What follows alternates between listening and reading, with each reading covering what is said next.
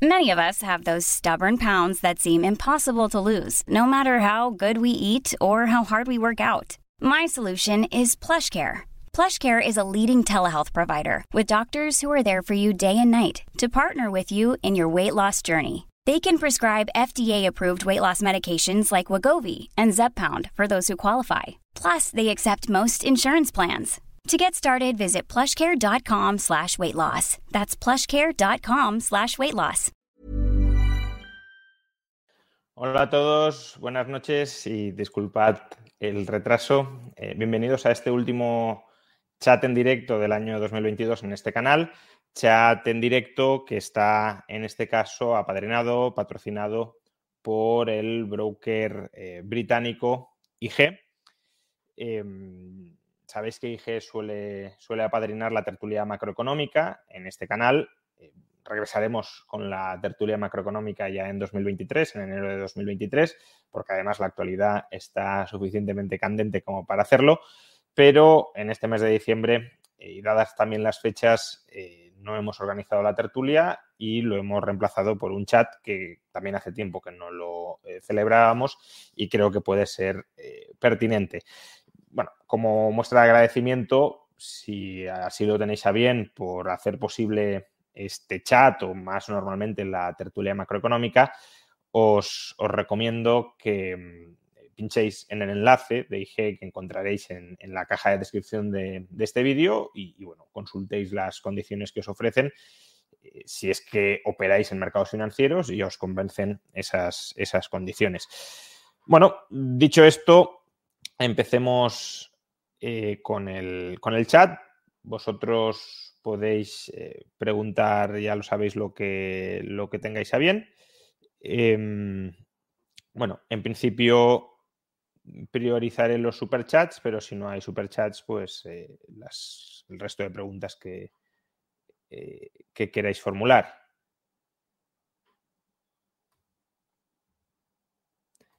Em, Miguel pregunta, ¿por qué se pone tanto en duda la existencia o el valor del individuo y sin embargo no del colectivo? No sé exactamente a qué, a qué te refieres. Eh, obviamente los colectivistas suelen valorar más el colectivo que el individuo y los individualistas más el individuo que el colectivo. Creo que no conviene negar ni el uno ni el otro, pero sí conviene reflexionar cuál debería ser el núcleo moral de la reflexión ética. Y el núcleo moral de la reflexión ética eh, solo puede ser el individuo, dado que el colectivo no es fijo, no es inmutable, sino que deriva, aunque sea históricamente, pero deriva de la asociación de individuos. Tan es así que un individuo se puede separar de un colectivo, formar parte de otro y el individuo sigue existiendo y el colectivo del que se ha separado seguirá existiendo, pero no con ese individuo dentro. Los colectivos son instrumentales para promover el bienestar de los individuos, no los individuos instrumentales para promover el bienestar del, colectivo. Eh, si me voy a tomar las 12 uvas o, ahorraré para el año que viene, eh, hombre, si tuviera que ahorrar las uvas para el año que viene no sería de mucho provecho, o sea que sí, las, las, las tomaré. Eh, Convoy, eh, ¿se puede ser anarcocapitalista y al mismo tiempo abogar por la ilegalización del comunismo? Eh, si te refieres a ilegalizar eh, las ideas comunistas, lo veo muy complicado poder compatibilizar una filosofía política que aboga por la defensa de la libertad del individuo, incluyendo su libertad de expresión y su libertad de pensamiento, Em, que eso sería el liberalismo y en su versión más extrema el anarcocapitalismo, y pretender prohibir algo. Creo que pretender prohibir más que algo una idea, una idea o una expresión, creo que no, no es compatible. Otra cosa es si lo que quieres es prohibir las acciones que quieren desarrollar coactivamente los comunistas. En ese caso, sí, claro, el anarcocapitalismo es un sistema normativo o el liberalismo en general que defiende, por ejemplo, la propiedad privada pacíficamente adquirida y si llega una persona, sea comunista o no sea comunista, pero en este caso siendo comunista y, alega que porque es comunista tiene derecho a robar la propiedad eh, pacíficamente adquirida, pues eh, evidentemente te puedes defender frente, frente a ellos y el liberalismo em, legitimará que te defiendas frente a esas agresiones de manera proporcional. Por tanto, de lo que, más que prohibir específicamente el comunismo, lo que prohíbe son ataques a los derechos individuales. Y si el comunismo quiere implantarse atacando derechos individuales, pues eh, esas acciones estarán prohibidas, pero no porque sean comunistas. Si esas acciones se desarrollan voluntariamente, por ejemplo, si se socializan los medios de producción, eh, ahí sí que sería antiliberal y anti-anarcocapitalista impedir que un grupo de personas se asocien pacíficamente y monten una, una comuna. Bernie House pregunta cómo va la venta de libros. Pues la verdad es que va muy bien. Eh, prácticamente la primera edición de 4.000 ejemplares está, está, agotada, todavía no lo está al 100%, pero prácticamente. Eh, de hecho, ya sabéis que en algunas eh, librerías como Amazon está agotada y eso que rellenaron el stock, pero, pero incluso el nuevo stock que consiguieron de otras librerías que, no lo habían terminado de vender, pues se ha, agotado. Entonces, bueno, estamos a la espera de, lanzar la segunda edición de Antimarx, que además es una edición un pelín ampliada, no, mucho, pero tiene algunas páginas más. Eh, pero bueno, ahora mismo las imprentas están algo detenidas por las fechas en las que nos encontramos. Querríamos haber sacado Antimarx antes de, de, terminar, eh, vamos, antes de las Navidades. No ha sido posible. Bueno, esperemos que no se retrase mucho más, pero ya no es cosa nuestra, es más cuestión de la imprenta en estos, en estos momentos. Sebastián Par dice que le gustaría haber comprado el NFT. Bueno, eh, te, lo agradezco por lo que eh, eso significa. Em, en cuanto a, confianza em, y a precio personal, pero bueno, había 98 a la venta y, afortunadamente se vendieron, se vendieron rápido. Sabéis que lo podéis recomprar en el sentido de que el NFT tiene un mercado secundario y ya hay NFTs a la venta, pero bueno, los que hayan a, la venta ahora mismo creo que están a precios que al menos yo no lo compraría, allá cada cual, pero yo personalmente no lo, pagaría y no es que quiera eh, tampoco frustrar las expectativas de venta de las personas que lo compraron y que ahora se ofrecen a revenderlo a esos precios. Eh, Leandro Escopel, en Argentina el año que viene habrá elecciones, aunque no compartas todas las políticas de mi ley, si tuvieras que votar en 2023 lo votarías a él. Em, primero, yo no voto. Em, y, además eh, es una actitud eh, de abstencionismo consciente y deliberado. Si, me dices si es el político con el que puedo sentir más simpatías o menos antipatías en, Argentina, diría que probablemente sí, aunque también es cierto que estoy hablando del, del Milei de hace unos años. Em, no he seguido exactamente toda la, toda la trayectoria ni toda la mutación que pueda haber experimentado mi ley en el último año o en el último medio año. Ha habido cosas que personalmente no, me gustan en el sentido de que me, alejan claramente de él, eh, como por ejemplo su, cercanía a Vox, su apelación a, hombres fuertes y políticos fuertes que salven patrias, em, su, viva a líderes políticos como Santiago Abascal, no porque sea Santiago Abascal, sino aunque hubiese dicho viva Sánchez o viva Feijo, pues sentiría el, mismo rechazo eh, por ello. No, entiendo que haya que dar vivas a, políticos. Em, y bueno, pues eh, en la medida en que la cercanía a Vox mute alguna, mute su discurso, pues claro, decir es el, político con el que tengo más simpatías em, sin, ser consciente de cuánto puede haber cambiado su discurso en áreas que para mí también son cruciales, puede ser un poco imprudente. Porque a lo mejor me sacáis alguna declaración o alguna propuesta reciente que, no conozca y que me aleje muchísimo de él y, entonces me lo tendría que replantear.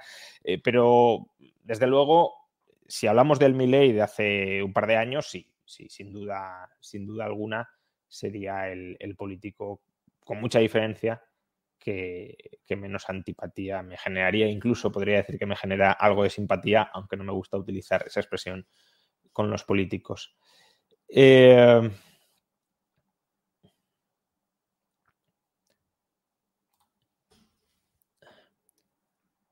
GJBM, ¿vale la pena tener liquidez en 2023? Bueno, pues depende cuál sea tu expectativa sobre la evolución de los activos eh, reales y financieros, sobre todo financieros que quizás sean los más fácilmente invertibles, ¿no? Em, claro, si tú crees que ya han tocado fondo los activos financieros, pues no, eh, lánzate a invertir. Si crees que no han tocado fondo y hay argumentos para, para pensar que no lo han hecho, también los hay para pensar que lo han hecho, quiero decir, no, no estoy no estoy tratando de pronosticar hacia dónde irá el mercado porque no lo sé y, tengo dudas de que, de que, alguien lo pueda saber con mucha certeza. Mm, pero quiero decir, no es evidente que hayan tocado fondo los activos financieros, eso sí, sí es así. Y, claro, si no han tocado fondo, pues claro que es conveniente tener liquidez. Y cuando decimos liquidez, pues no me refiero necesariamente a depósitos bancarios. Yo ahora mismo, si quisiera tener liquidez, me plantearía la adquisición pues, o de deuda pública o de deuda corporativa o de algún fondo monetario, deuda pública y corporativa a corto plazo, de algún fondo monetario, si queremos hacerlo de manera menos directa, que ya han empezado a dar ciertas rentabilidades minúsculas pero positivas, ¿no? después de, varios años en negativo. Em, o sea, no, tenerlo en el banco, yo creo que eso es lo menos no inteligente o lo menos sofisticado financieramente. Eh, si uno quiere tener liquidez, hay formas de tener liquidez, hombre, no de tener liquidez quizá instantánea, en el sentido de disponible en este mismo momento o, en una hora vista. A lo mejor estamos hablando de esperar un día, dos días, em, pero bueno, creo que es un horizonte de liquidez razonable que te permite obtener una mínima, pero una mínima al menos rentabilidad sobre esos saldos de liquidez y que no te, no te cierra puertas a la hora de, entrar en activos financieros a más largo plazo si se produce una caída más importante de la que se ha experimentado hasta el momento. Boki Celic, ¿a qué crees que se debe el alto porcentaje de paro estructural que tiene España? ¿Son solo los altos impuestos o el pueblo español tiene algo de particular? A ver, aquí em, hay que distinguir dos, eh, conceptos, ¿no? Em, si miramos la tasa de paro de, España e Italia, que bueno, podemos decir Italia es un país relativamente similar, ¿no? Un país mediterráneo, em, mm, tiene una parte del país eh, industrializada y rica. En España, bueno, quizá no sea tan acusado como en el caso de Italia, pero desde luego también tiene zonas norte, el centro, tradicionalmente Cataluña, más o menos industriales, Madrid no es industrial, pero bueno, mm, y, ricas, diferencialmente ricas, y un sur pobre, bueno, pues aquí el sur también era tradicionalmente pobre. Digamos que podemos establecer ciertos paralelismos muy genéricos. Y, si miramos la tasa de paro de, Italia, veremos que es más baja que la de España, con lo cual podría parecer que, su mercado laboral funciona mejor que el español. Pero si en lugar de fijarnos en la tasa de paro, nos fijamos en, la llamada tasa de empleo, es decir, número de personas que están trabajando entre personas en edad de trabajar, la tasa de paro, es desempleados, eh, entendiendo por desempleado aquella persona que no tiene un empleo, una ocupación, pero que querría tenerla y que está activamente buscando un empleo, desempleados dividido entre población activa, entre los que trabajan o quieren trabajar. Y pues si nos fijamos, ya digo, no en la tasa de paro, sino en la tasa de empleo, de todos los que potencialmente podrían trabajar, de todos los que potencialmente están en edad de trabajar, ¿cuántos están trabajando? La tasa de empleo de España es más alta que la de Italia. Y, suele, no es, no es de ahora, no es por el gobierno de progreso ni nada parecido. Eh, en los últimos 20 años, salvo en algún año, 2012-2013, cuando España estaba tan mal, eh, la tasa de empleo de, España es más alta que la de, Italia. ¿Qué significa esto? Pues que en Italia, o sea, la gente que en España llamamos parado, que es gente que no trabaja pero querría trabajar, eh, en Italia la llaman inactivo. Es gente que no trabaja pero que supuestamente tampoco quiere trabajar. Y claro, de esa manera te quitas de un plumazo muchos, muchos parados. No digo que sea una cosa, una cuestión de definiciones, ¿eh? no es que Italia esté manipulando las estadísticas, ni mucho menos, sino que eh, en Italia y aquí ya no, no, me meto mucho más porque no sé mucho más, pero en Italia claramente el que no está trabajando deja de buscar, bueno, no todos, pero parte de los que no están trabajando dejan de buscar empleo y eso los coloca como, como inactivo. Bien.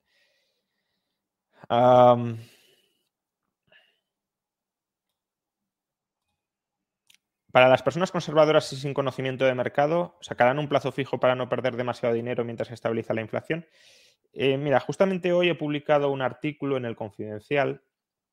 Eh, si, entras en, la web lo, encontrarás, no sé si es de suscripción o no.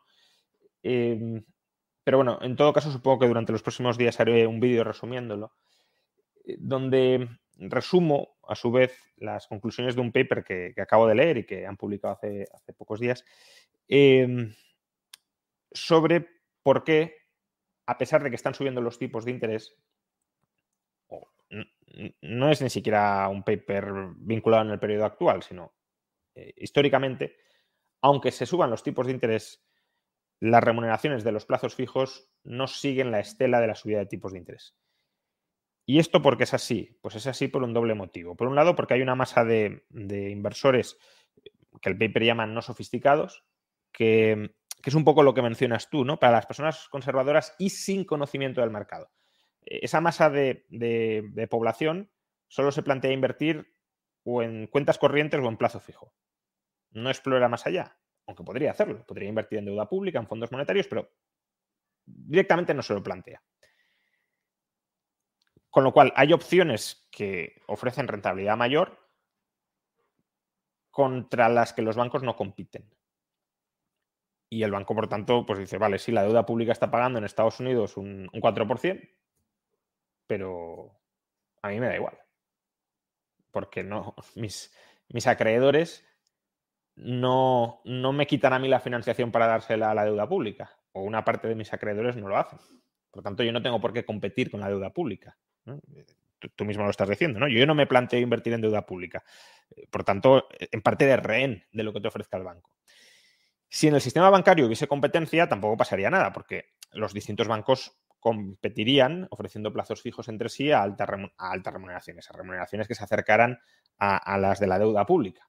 Pero como el sistema bancario en Estados Unidos, en Europa, donde sea, es un oligopolio, en la medida en que no existe libertad de entrada, no se puede crear un banco libremente, necesitas una autorización y no se dan, eh, los oligopolios tienen pleno incentivo a qué?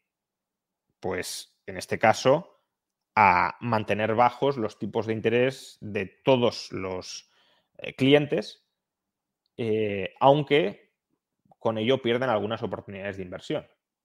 Pero ganan más manteniendo los tipos de interés muy bajos que subiéndolos para todos con el, con la pretensión, con el objetivo de captar algo más de capital. De modo que no, no es muy... O sea, van a subir los tipos, eso sí, eh, pero no, no creas que van a subir de manera significativa. O al menos lo que nos dice la historia es que no. Subirán menos que la inflación, los tipos seguirán siendo negativos y, y subirán lo mínimo imprescindible. Pero claro, si suben en el conjunto del mercado, los plazos fijos lo terminarán reflejando, ya lo reflejan, pero, pero muy poco. O sea que si quieres protegerte frente a la inflación, digámoslo así, sofistícate financieramente, explora otras opciones más allá de lo que te ofrezca eh, el banco como pasivo bancario. Miguel Ángel Ruiz cree que Bitcoin, si sigue siendo inherentemente volátil, podría seguir teniendo utilidad como reserva de valor a largo plazo, inconfiscable, por ejemplo. Bueno, depende qué tipo de volatilidad tenga. Si, estamos hablando de una volatilidad absolutamente caótica eh, e impredecible, pues probablemente no. Ahora, si es una volatilidad con una cierta reversión a algún tipo de media, eh, pues sí podría tenerla. Em, antes de, de, toda la quiebra de FTX, Bitcoin acumuló varias semanas de estabilidad en torno a 20.000 dólares y de hecho alcanzó una estabilidad mayor que, varias monedas, ¿no? que varias divisas estatales durante ese corto periodo. Ahora mismo también parece que ha alcanzado una cierta estabilidad en torno a 16, 17 mil, pero claro, todo esto está a expensas de que haya algún otro susto en el mundo cripto que, es probable que lo haya. Pero si se consigue anclar en alguno de estos, de estos precios y, mantiene una cierta estabilidad, eh, con cierta volatilidad, claro, no estoy hablando de estabilidad perfecta, pero con, cierta estabilidad en torno a, a, un cierto punto fijo, a una cierta referencia, sí puede tener utilidad. Pero bueno, eh, ahora mismo yo creo que tratar de, prever eh, estabilidad en Bitcoin es, osado porque depende de lo que ocurra en todo el ecosistema cripto y es un ecosistema que probablemente no se haya terminado de purgar. Y, hasta que no termine la purga de ese ecosistema, eh, pues el, suelo de los, digo de los criptoactivos en general, eh, de Bitcoin en particular, pues no lo conocemos. Eh, la cuestión es cuando termine la purga, Bitcoin sobrevivirá. Pues bueno, eso ya no lo sé, probablemente sí, o creo que sí, pero, em, pero bueno, sería la, cuestión ahora mismo más, más acuciante, más allá de, si tendrá estabilidad a largo plazo y servirá de algo. Em, la cuestión es si este barrido se lo lleva por delante o no. Yo creo que no, en el sentido de que eh, sigue habiendo mucha gente que tiene confianza en Bitcoin en el largo plazo y eso le puede dar cierta resistencia, pero, pero bueno, eh, no, es, no es del todo impensable que, todo este ecosistema se venga abajo y que Bitcoin cayera en el descrédito. No es imposible y es un riesgo que existe. Luis Romero, ¿el crecimiento económico siempre conlleva un aumento de la desigualdad o cómo se dan excepciones? Em, a ver, históricamente es verdad que el crecimiento económico ha dado lugar a, un aumento de la desigualdad, em, en el sentido de que eh, hay una cierta tendencia a que em, quienes protagonizan el crecimiento económico capturen, claro, los frutos, buena parte de los frutos de ese crecimiento. Y eso puede generar ciertas inercias, digámoslo así, dinásticas. Em, que aumente la desigualdad no significa necesariamente que eh, los estratos más pobres vivan peor. Pueden vivir mejor, pero con una brecha eh, creciente. Tampoco digo exponencialmente creciente, pero sí creciente. Ahora, eso también conlleva reacciones políticas que son pues, las típicas de la socialdemocracia que intentan revertir ese incremento de la desigualdad.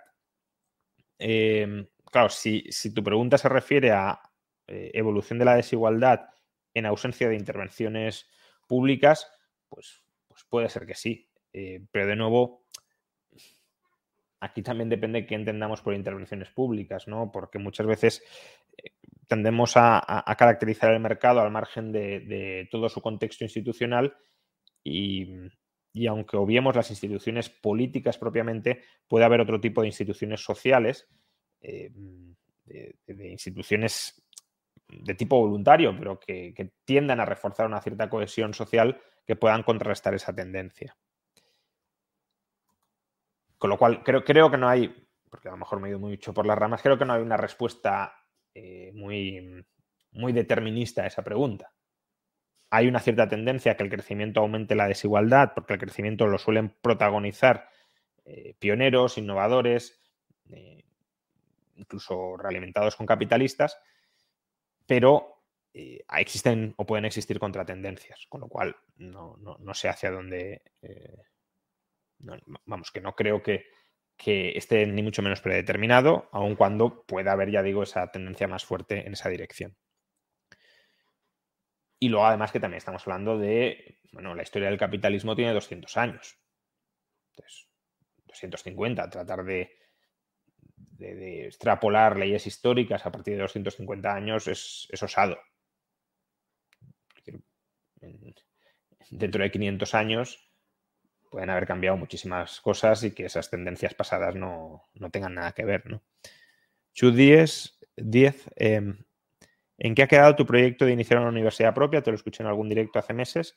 Bueno, el proyecto eh, está ahí y de hecho arranca el año que viene. Eh, no es que sea una universidad mía, es un proyecto de universidad en el que estoy metido, pero no, soy ni siquiera uno de los eh, principales promotores.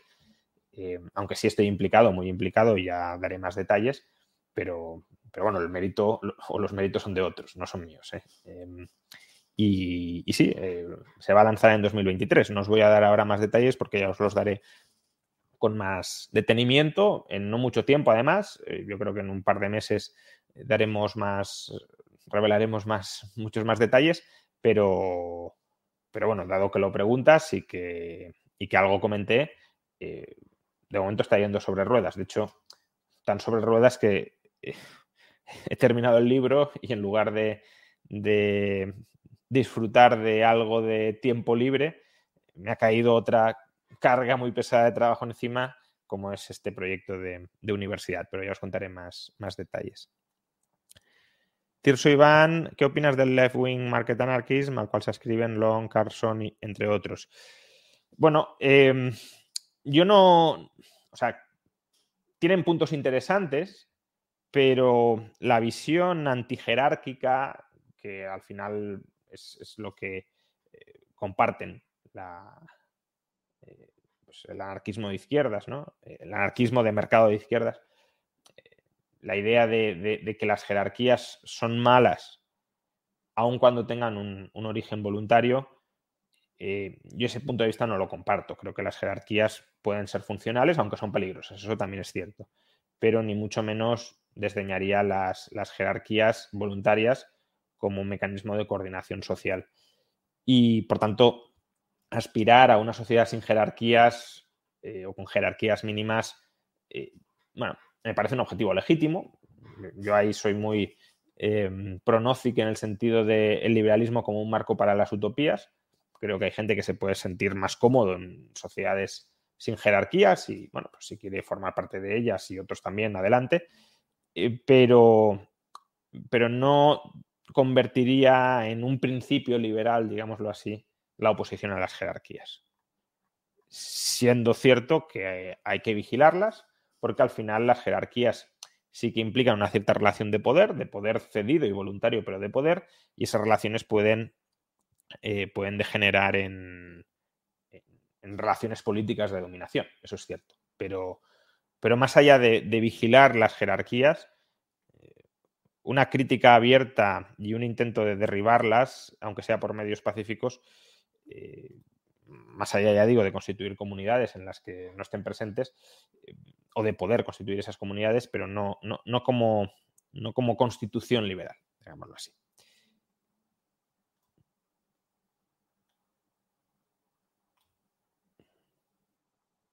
A ver. Em, ¿Qué opinas de Paul Krugman como economista? Errores. Bueno, em, creo que las razones por las que le dieron el Nobel, que es básicamente por sus estudios de, comercio internacional, em, tema en el que tampoco soy experto, eso hay que decirlo, pero eh, lo que he leído y lo que he estudiado de Krugman en ese campo mm, creo que es interesante.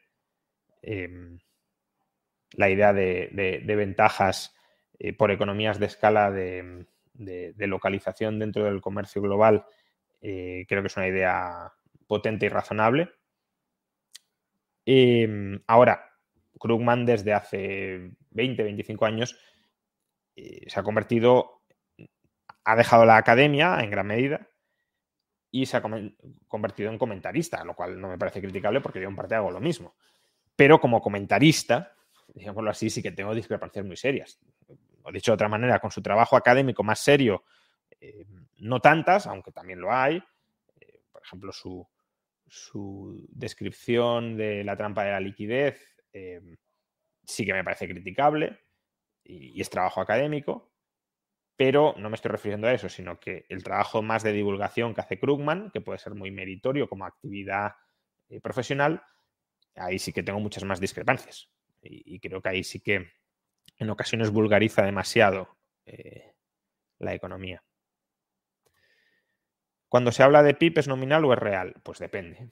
Se puede hablar de PIB nominal o PIB real. Cuando se dan datos de crecimiento, normalmente es PIB real. Casi siempre es PIB real pero cuando se da un dato de, PIB, el PIB son 1,2 billones de, euros. Eso suele ser PIB nominal. ¿Qué opinión le merece la función pública en España y cómo sería el empleo público ideal para usted? Bueno, la ausencia de empleo público, podríamos decir. Eh, bueno, más, más, en serio, eh, porque eso sería obviamente una, sociedad eh, anarquista ideal, pero no sé si posible. me gustaría que fuera posible, pero no, no tengo claro que lo sea. creo que, por un lado, el empleo público debería ser el, mínimo posible, el absolutamente indispensable si, no es posible la ausencia de Estado determinados puestos mm, creo que sí que deberían ser eh, totalmente eh, blindados frente al abuso o la manipulación eh, política, claramente la judicatura. La cuestión es si toda la judicatura, la justicia civil, yo no veo ningún problema para que sea privada, la justicia penal sí veo más dificultades, lo hemos debatido muchas veces con el profesor, bueno, tanto como muchas, no, pero algunas veces con el profesor Bastos. Él cree que sí, yo tengo mis más serias dudas. Eh, pero bueno, la, jurisdicción penal, los jueces en este caso, eh, deberían ser funcionarios inamovibles por el poder político. Luego, claro, la parte más burocrática, pues ahí eh, habría que articular algún tipo de fórmula para que, por un lado, haya cierta flexibilidad a la hora de ajustar el personal. Eh, no tiene mucho sentido que simplemente por sacar una oposición la plaza ya sea perpetuamente de una persona y, no se pueda suprimir si, esa plaza ya no es necesaria para nada, pero sin dejarles mucho margen de, discrecionalidad al, poder político. Fórmulas que tengan que ver con pues, eh, ajustes generales en, determinadas categorías de, trabajadores, ¿no? Queremos reducir, por ejemplo, el, personal en, este tipo de ministerio, pero sin que el político pueda decidir me cargo a este y nombro a este otro. Bien. Eh, Frank, he tratado de encontrar tu libro físico en Chile, pero no está en ninguna parte, solo digital y no te pertenece. Tienes que leerlo en el sitio. Eh, sí, bueno, claro, como todos los libros digitales, que no te dan eh, título de propiedad sobre el libro. o sea, no se vende el PDF, eso está claro. Em, aunque sí lo puedes encontrar pirata el PDF, pero bueno, eh, idealmente cómpralo. aunque ya digo que hay alternativas. El libro físico, pues no me extraña que no lo encuentres porque tampoco se encuentra fácilmente en España. Lo he, mencionado antes, hay un problema de stock en estos momentos. Solo imprimimos 4.000 para la primera edición. Bueno, una impresión de 4.000 para una primera edición no está mal para ser ensayo, ni mucho menos. Pero, pero bueno, que solo se imprimieron 4.000 y ahora mismo las imprentas están eh, pues a, medio gas. Eh, no mucho va a salir la segunda edición y ahí espero que se, eh, que se aligere un poco el problema de, disponibilidad y que por tanto también pueda llegar a, otros países. Por tanto, si lo queréis físico, algo de paciencia. Tampoco creo que sea un problema por lo que ya os he comentado. La segunda edición tiene algunas páginas de más, con lo cual, bueno, eh, ya no es solo esperar para no esperar para recibir lo que eh, ya sea impreso, sino esperar para recibir algo que es un pelín más completo que lo que ya se ha, impreso. Em, ahora que ha bajado el coste de los combustibles, ¿por qué no han bajado los precios de los productos? Bueno, es que no toda la inflación era por combustibles. Eso es algo que algunos han venido defendiendo, pero la inflación era previa a la inflación de combustibles. Entonces, mm, no digo que no haya nada de inflación energética, claro que la hay y es muy importante, pero no era todo eso. Eh, hoy hemos conocido en España el dato de, inflación subyacente y de inflación general. La inflación general ha bajado al 5,8, que es una bajada muy importante, pero es que la subyacente se ha disparado al 6,9. No sabemos todavía las causas, pero lo que pone de manifiesto es que hay precios que de momento están yendo por su cuenta al margen de lo energético. Y es que el único problema de los precios, insisto, no era la energía. Joseph Cacerex, el Gini es un buen indicador de desigualdad, lo digo porque cuando miras el Gini de renta en eh, las Américas, Colombia tiene un Gini más alto que el resto, pero si miras el, vamos, el percentil más alto eh, del más rico, en Colombia es más bajo que en Perú, Estados Unidos y Chile. Bueno, em, a ver, em, el Gini te mide la desigualdad del conjunto de la distribución, con lo cual tú podrías tener un Gini muy desigualitario a lo largo de toda la distribución, pero justamente el 1% que no tenga un porcentaje muy alto de la riqueza total. En ese caso, el Gini te daría muy desigualitario, pero el top 1% no te daría la desigualdad, una, alta desigualdad. Em, en cambio, podrías tener que el 99% de la sociedad tiene más o menos la misma renta o la misma riqueza, ¿no? Depende si mides renta o riqueza. Y luego el 1% tiene muchísimo. Entonces ahí el Gini no te daría mucha desigualdad porque prácticamente es todo igualitario salvo el último eh, percentil, pero el top 1% te mediría mucha desigualdad. Bueno, depende de lo que quieras medir.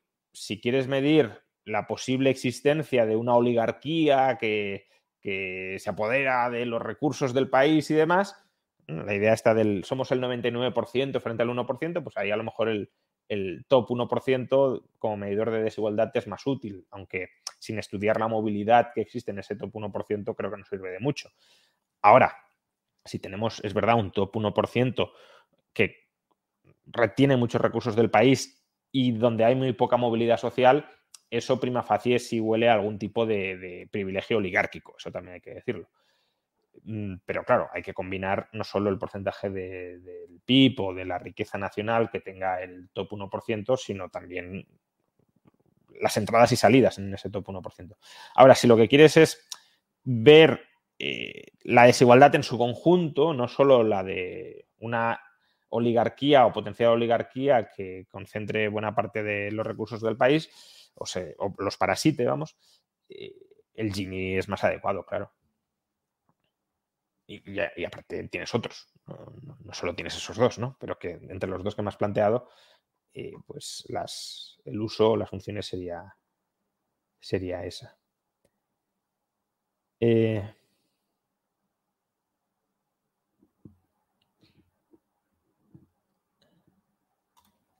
Sergio Alejandro, ¿el pleno empleo es posible? Bueno, depende de qué entiendas por pleno empleo, de nuevo.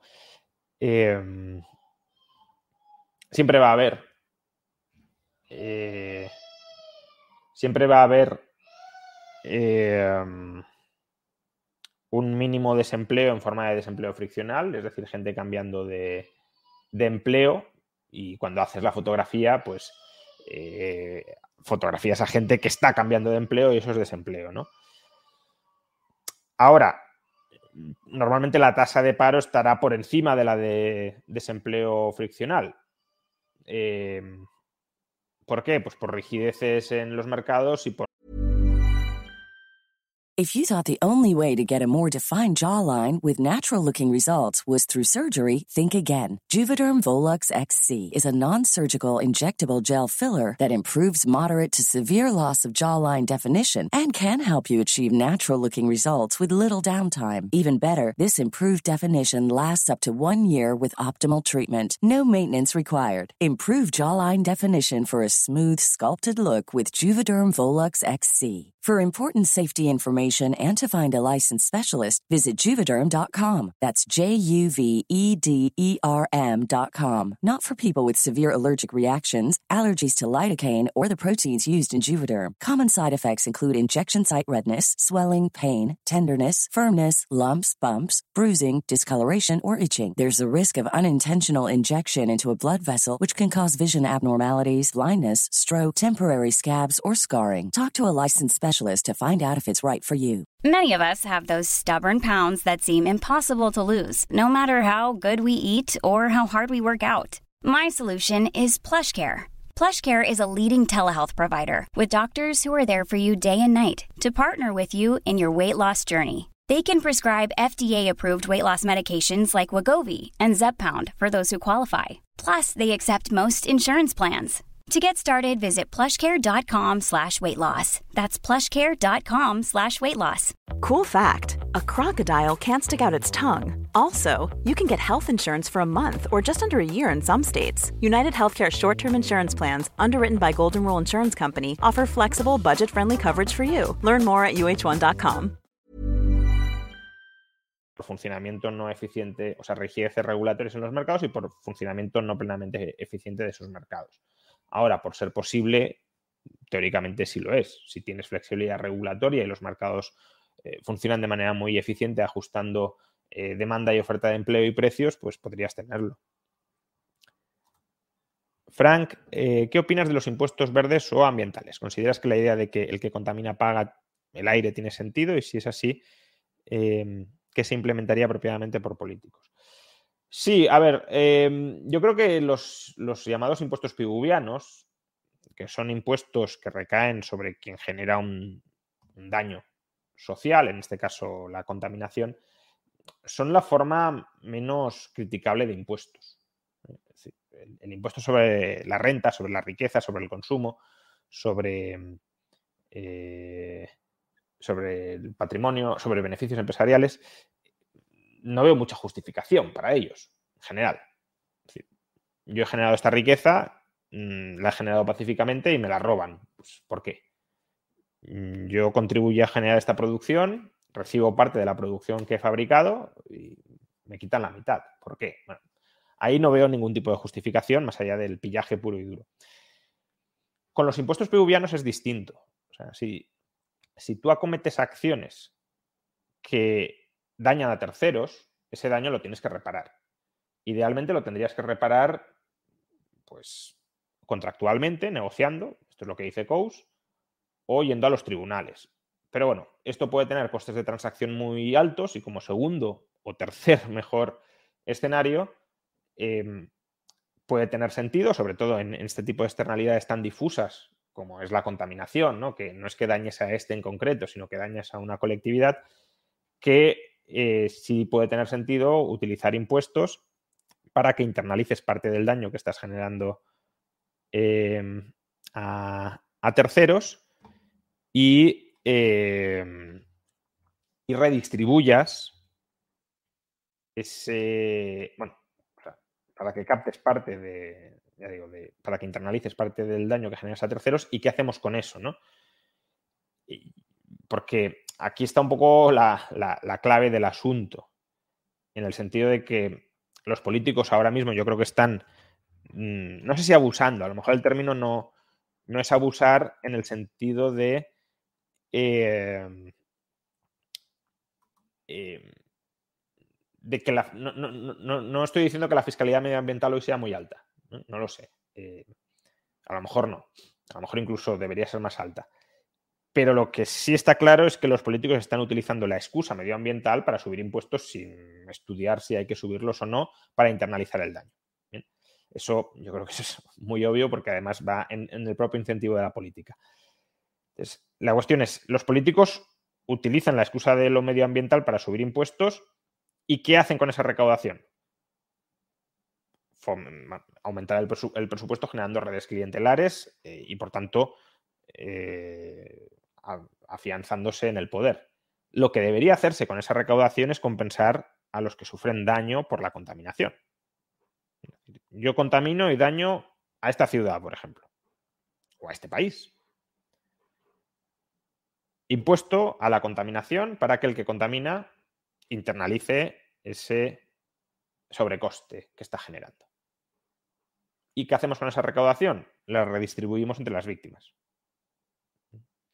a lo mejor se podría hacer una especie de, de, cheque. Hemos recaudado 2.000 millones de euros, 10.000 millones de euros, 15.000 millones de euros. Bueno, los redistribuimos entre los perjudicados, ya sean pues 10 millones, 20 millones, 30 millones, eh, para compensarles por el daño que han sufrido. Lo que hace el político es gastarlo en lo que le da la gana para maximizar su probabilidad de mantenerse en el poder, eh, que es distinto. Bien, eh, Plamen y Yalov, Todorov, ¿qué opinas sobre el euro digital y la privacidad? Bueno, em, básicamente hice un vídeo, a ver si os digo el, el nombre exacto, es reciente. Se llama Los peligros del euro digital. Lo podéis encontrar en el canal, es eh, relativamente reciente.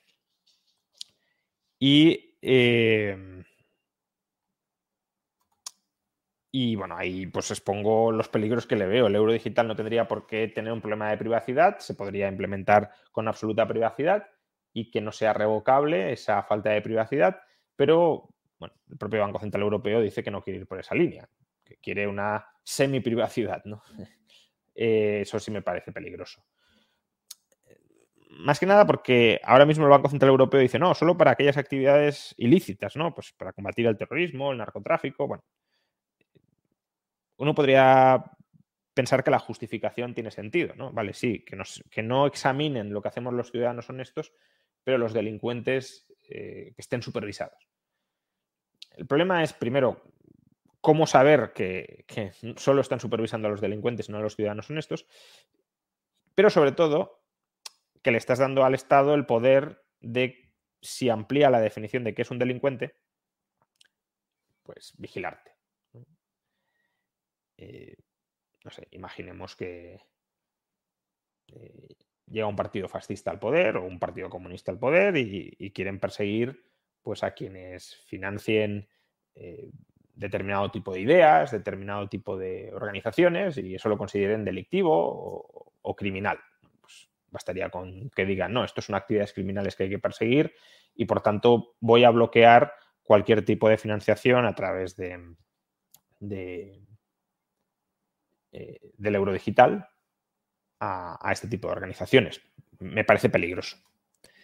Guillermo Hispánico, ¿qué opinas de la curva de RAN? Estado 15-25%, es decir, básicamente que se maximiza el crecimiento económico con un estado de ese tamaño.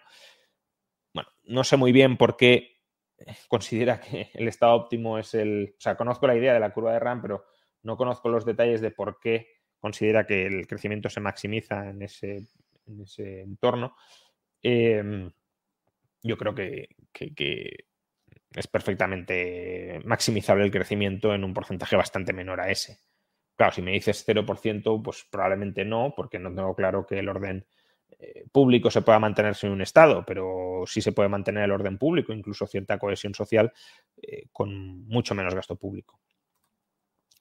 ¿Qué críticas te merece la microneoclásica? Mm, bueno, no, no tengo especiales críticas a hacer. Creo que la microneoclásica y la austríaca en muchos casos son, son muy convergentes.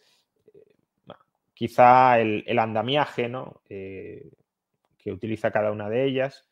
La escuela austríaca, más que utilizar eh, relaciones de preferencias, parte de, jerarquías de utilidad, que la escuela neoclásica de alguna manera sintetiza con las funciones de utilidad.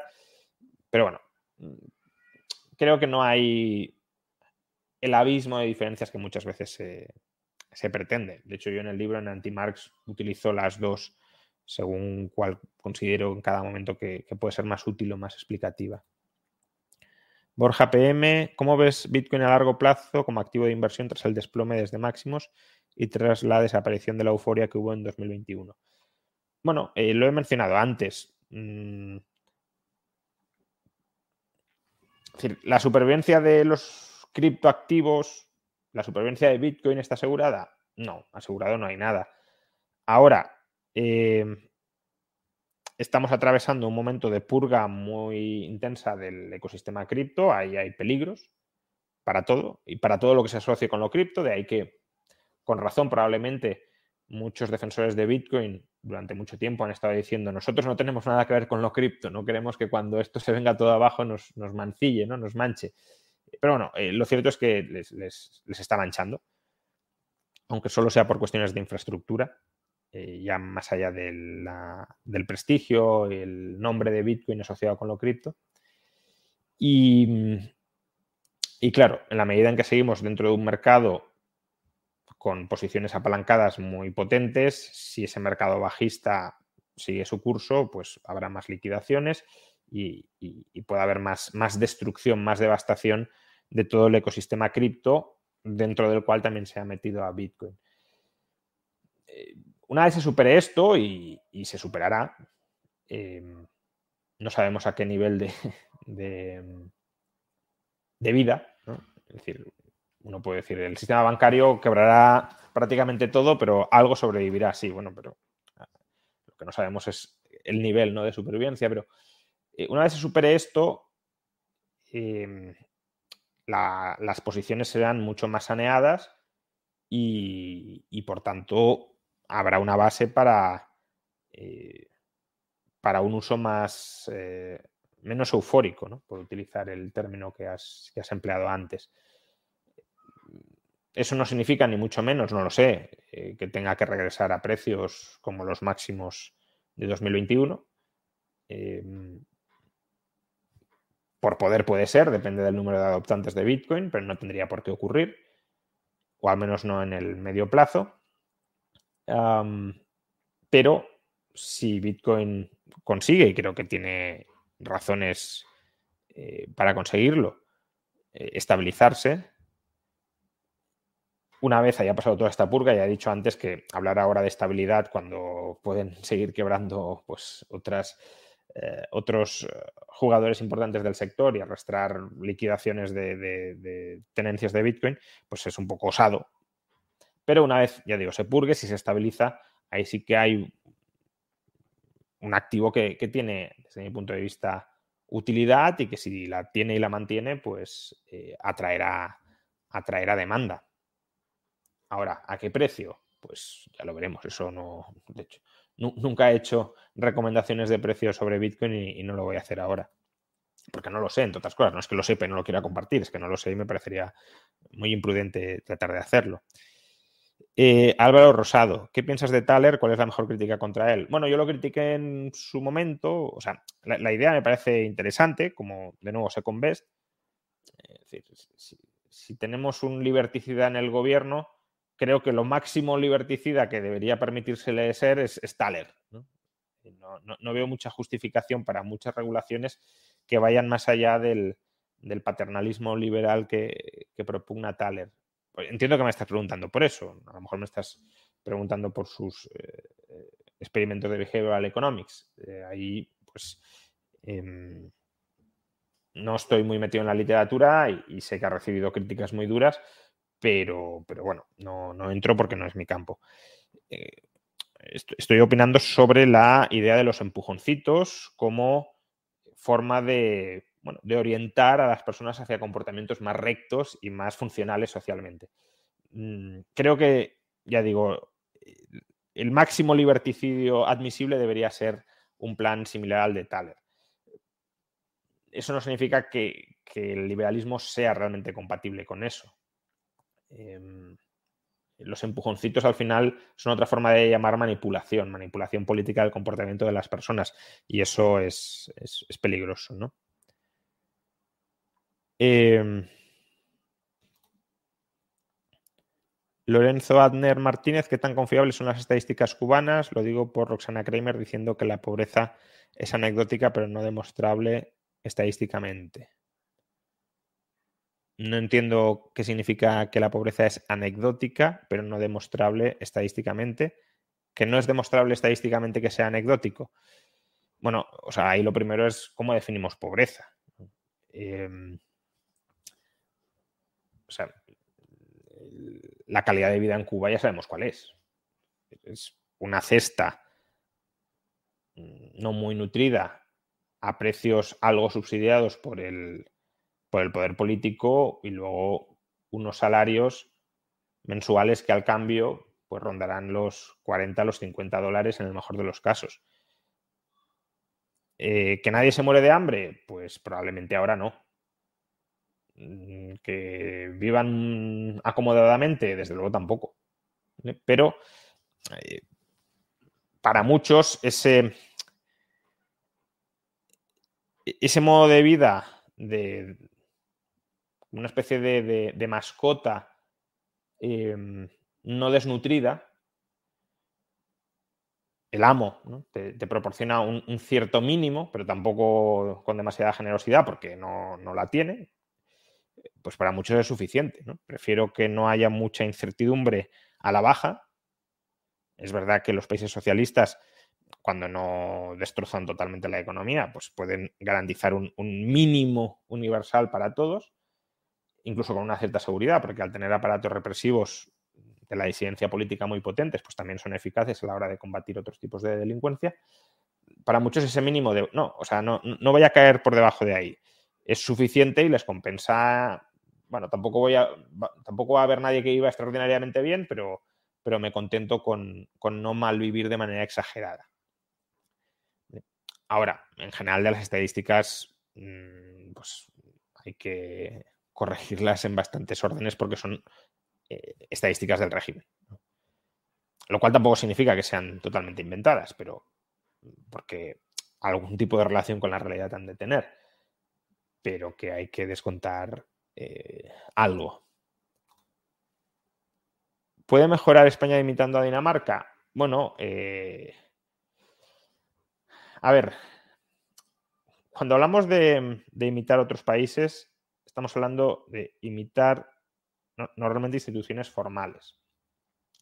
Las reglas formales de juego, ¿no? Las reglas escritas eh, y, deliberadas. Somos conscientes de esas reglas y las plasmamos por escrito y las imponemos eh, generalizadamente en el país.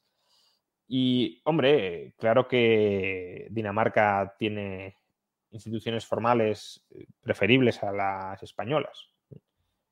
El mercado laboral es un ejemplo, Em, o lo ha sido durante bastante tiempo, em,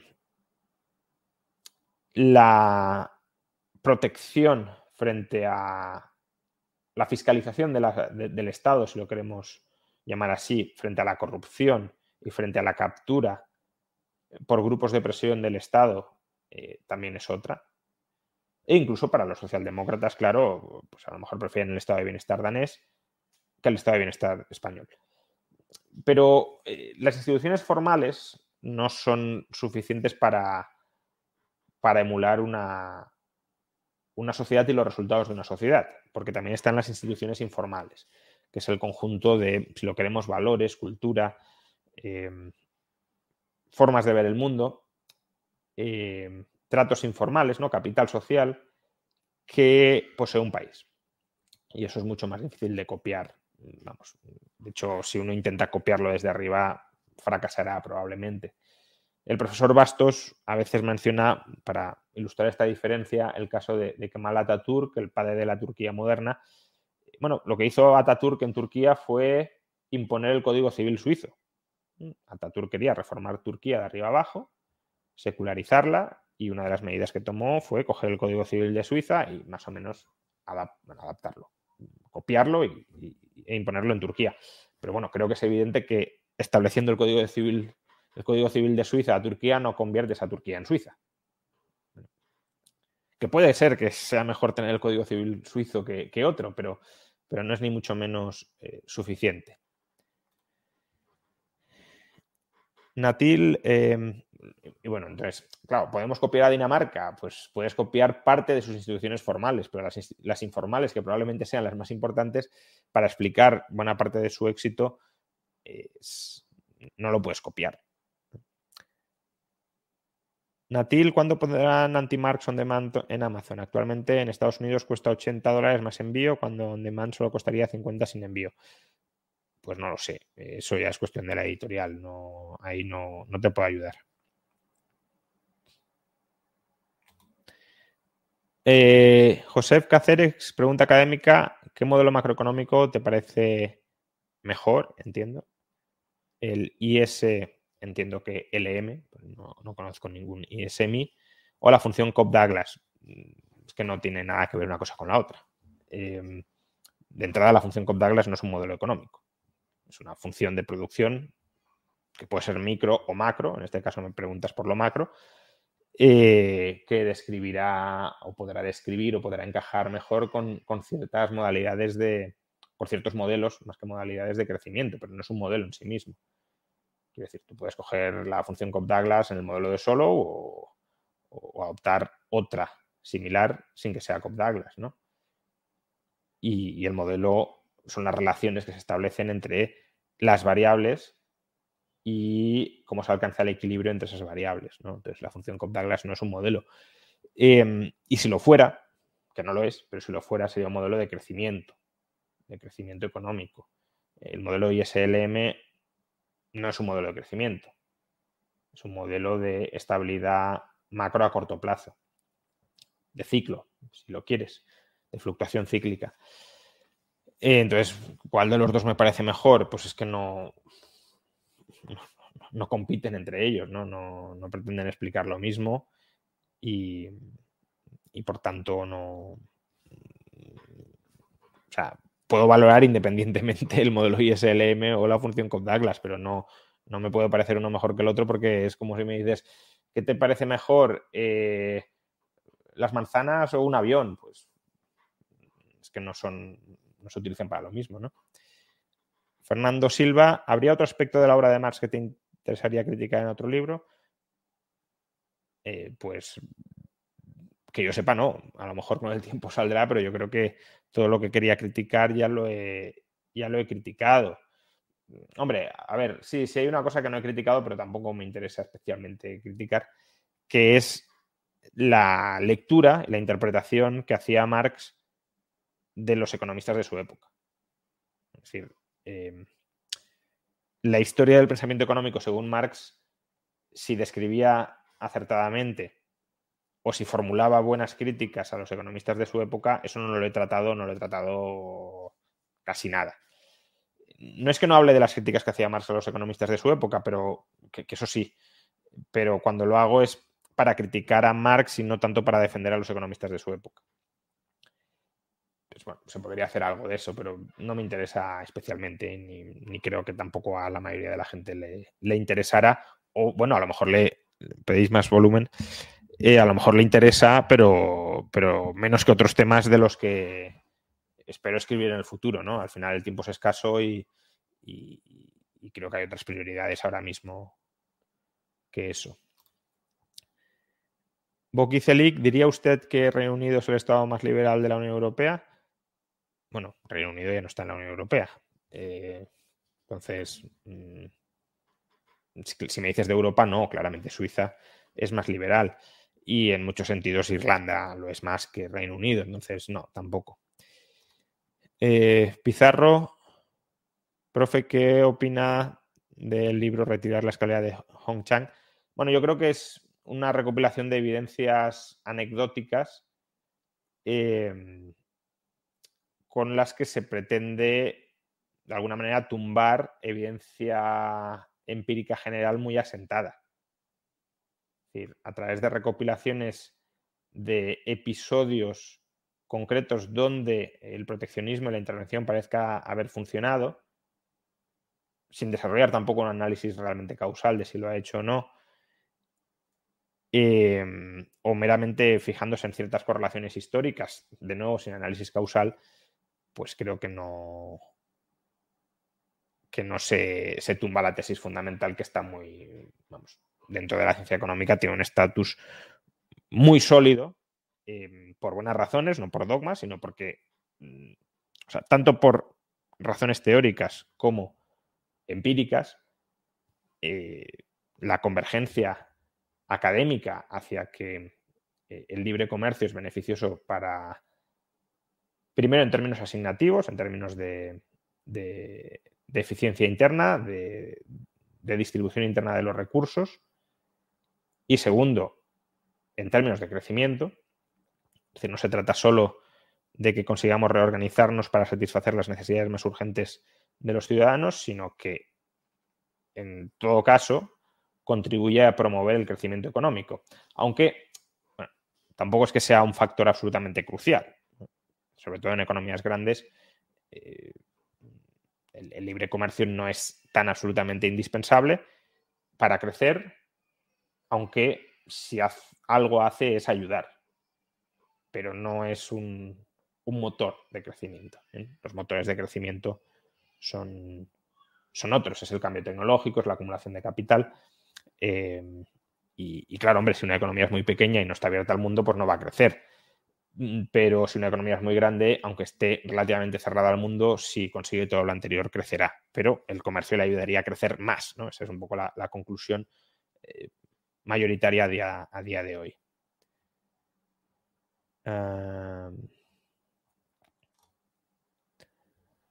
hace poco escuché, no sé a quién, que lo que se escribe ahora en Harvard es muy austríaco. Aunque los autores no se reconozcan así. ¿Estás de acuerdo? pues no sé muy bien a qué, eh, a qué se refieren, pero, pero en principio no. O sea, que yo sepa al menos no, me sorprendería bastante. Eh, ojalá fuera así, pero, pero no. No que yo sepa, insisto. Javier Peralta, ¿te adhieres a la idea de que solidaridad, amor es egoísmo? Mm, si te refieres a la idea randiana, no. O sea, em, no todo lo que hacemos por los demás lo hacemos para, para sentirnos bien. En ocasiones incluso nos podemos sentir mal haciéndolo, pero lo hacemos. Em, si lo que quieres decir es si evolutivamente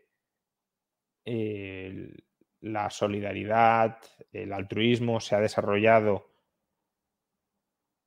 en última instancia con ciertas finalidades egoístas, pues tal vez sí, pero eh, desde luego no lo racionalizamos así.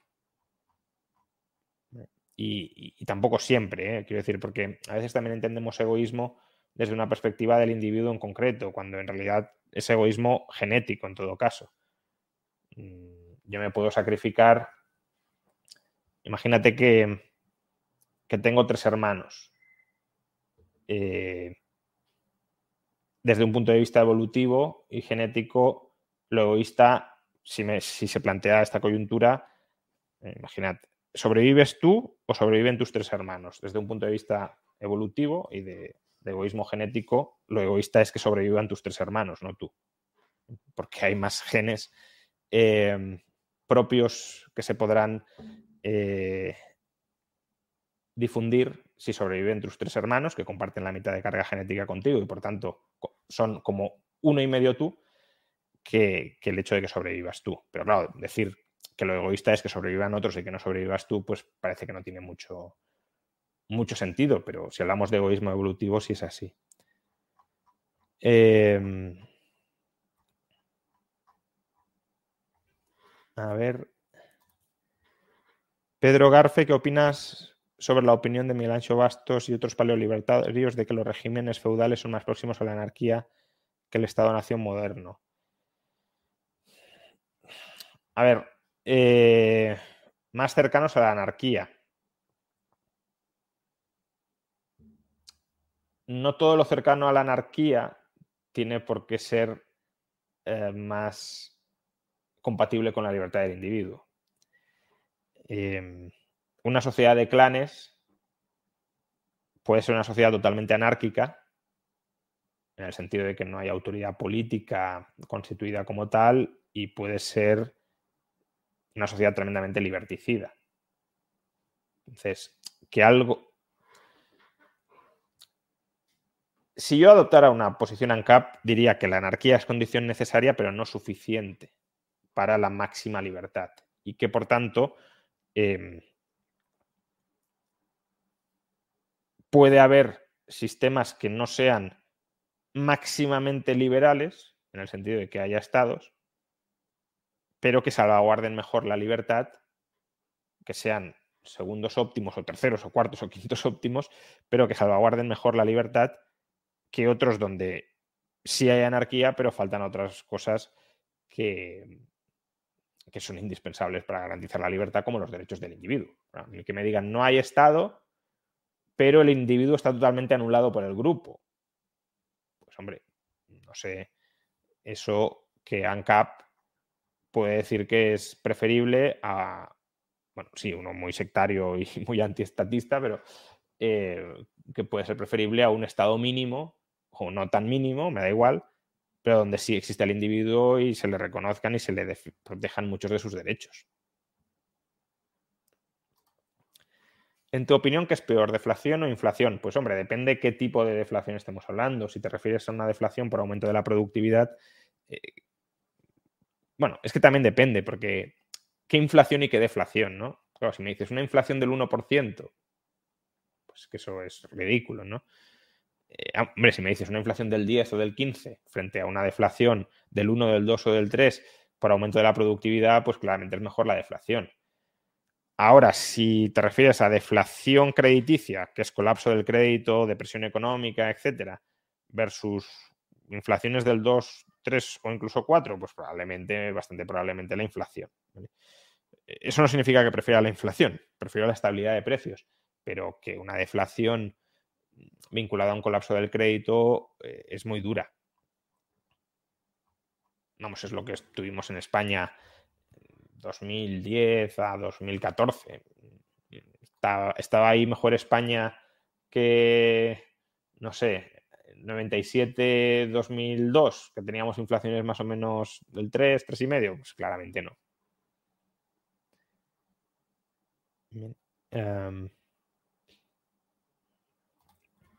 Oscar em, Amarilla, ¿debería una persona de pensamiento liberal rechazar becas y bolsas de estudios si las da el Estado?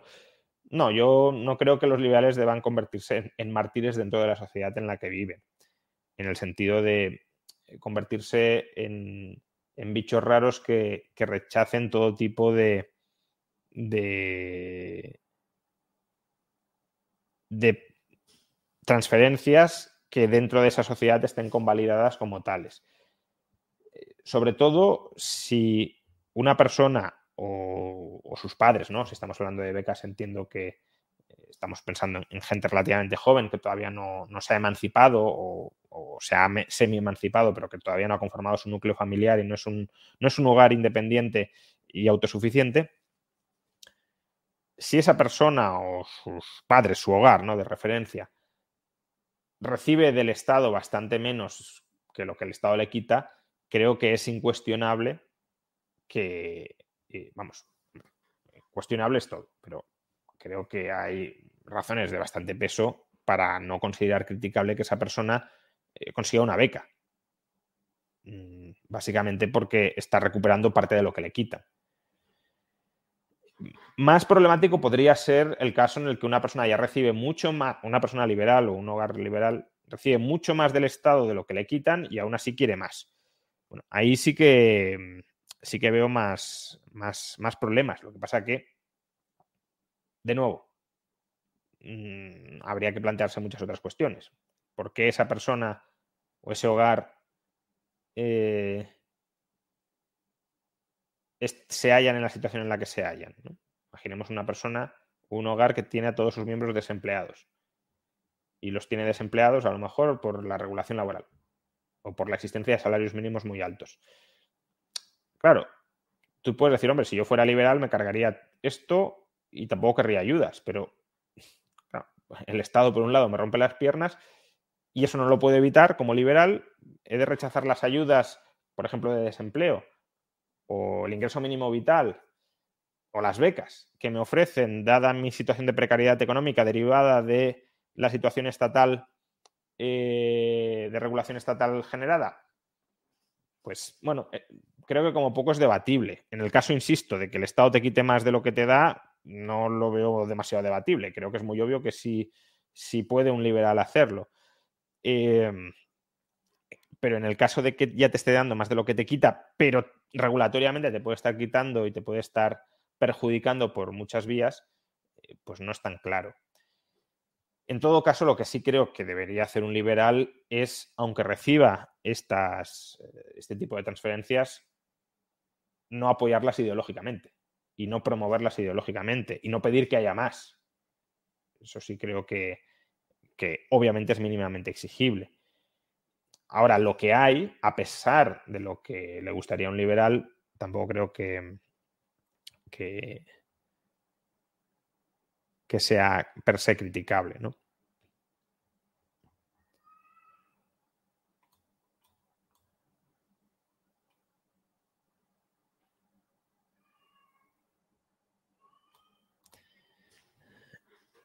Ese peludo, o señor peludo, vamos, ¿qué beneficios tendría eliminar los impuestos sobre las rentas del capital? Bueno, básicamente lo que haría sería promover el ahorro y la inversión. Eh, promovería una mayor acumulación de capital y la acumulación de capital está vinculada eh, en, su versión más simple, que podría ser el modelo de Solo, está vinculada a un nivel de renta per cápita superior, ¿no? un nivel de equilibrio de renta per cápita superior. En realidad, incluso podría estar vinculada a una tasa de crecimiento más alta, fuera del modelo de Solo, claro, em, en la medida en que se ahorre esa inversión promuevan el progreso técnico.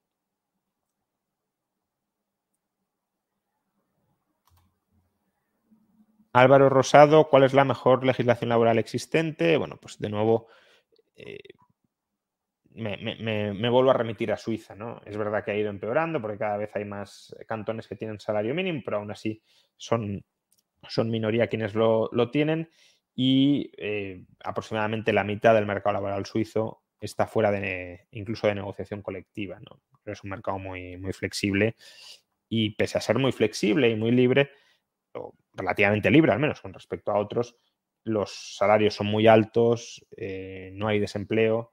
Eh, eso no significa, claro, que solo copiando eso un país se convierta en Suiza, ni mucho menos, pero no hay una incompatibilidad fuerte, como muchas veces se menciona, entre libertad laboral y, prosperidad de los trabajadores. Y creo que, que el caso suizo es muy elocuente a ese, a ese, en ese sentido, ¿no? Bueno, ya llevamos hora y cuarto de, chat em, y ya se está, se está haciendo tarde. Em, nada, os agradezco mucho vuestra presencia en este último chat del año 2022. Eh, muchas gracias en general por, por vuestro acompañamiento, vuestro seguimiento, eh, vuestro aliento a lo largo del año 2022. Creo que ha sido un año en el que el canal ha continuado creciendo, ha continuado llegando a, más gente y, en gran medida gracias a vosotros que, seguís apoyando, aunque sea con visionados, el, canal. Así que muchas gracias por este año y, y ojalá 2023 sea, sea al menos tan bueno como 2022 y si es posible eh, mejor, ¿no? Eh, supongo que en el año 2023 eh, llegaremos a la cifra de 500.000 suscriptores, medio millón ya, y bueno, a ver si lo celebramos como, como se corresponde. y nada, antes de terminar también muchas gracias al patrocinador de, de este, de este directo, IG, broker británico, que también está con nosotros todos los meses en la tertulia macroeconómica, este mes en, el chat eh, mensual. bueno, como agradecimiento siempre os invito a pinchar en el enlace que aparece en la caja e informaros mínimamente sobre el patrocinador. Lo dicho, muchísimas gracias a todos. Eh, feliz Navidad, aunque ya haya pasado, no tuve ocasión de desearoslo y desde luego feliz eh, y próspero, si el gobierno no lo impide, que casi siempre es así, próspero 2023. Nos vemos. Hi, I'm Daniel, founder of Pretty Litter. Cats and cat owners deserve better than any old fashioned litter. That's why I teamed up with scientists and veterinarians to create Pretty Litter. Its innovative crystal formula has superior odor control and weighs up to 80% less than clay litter. Pretty Litter even monitors health by changing colors to help detect early signs of potential illness. It's the world's smartest kitty litter. Go to prettylitter.com and use code ACAST for 20% off your first order and a free cat toy. Terms and conditions apply. See site for details.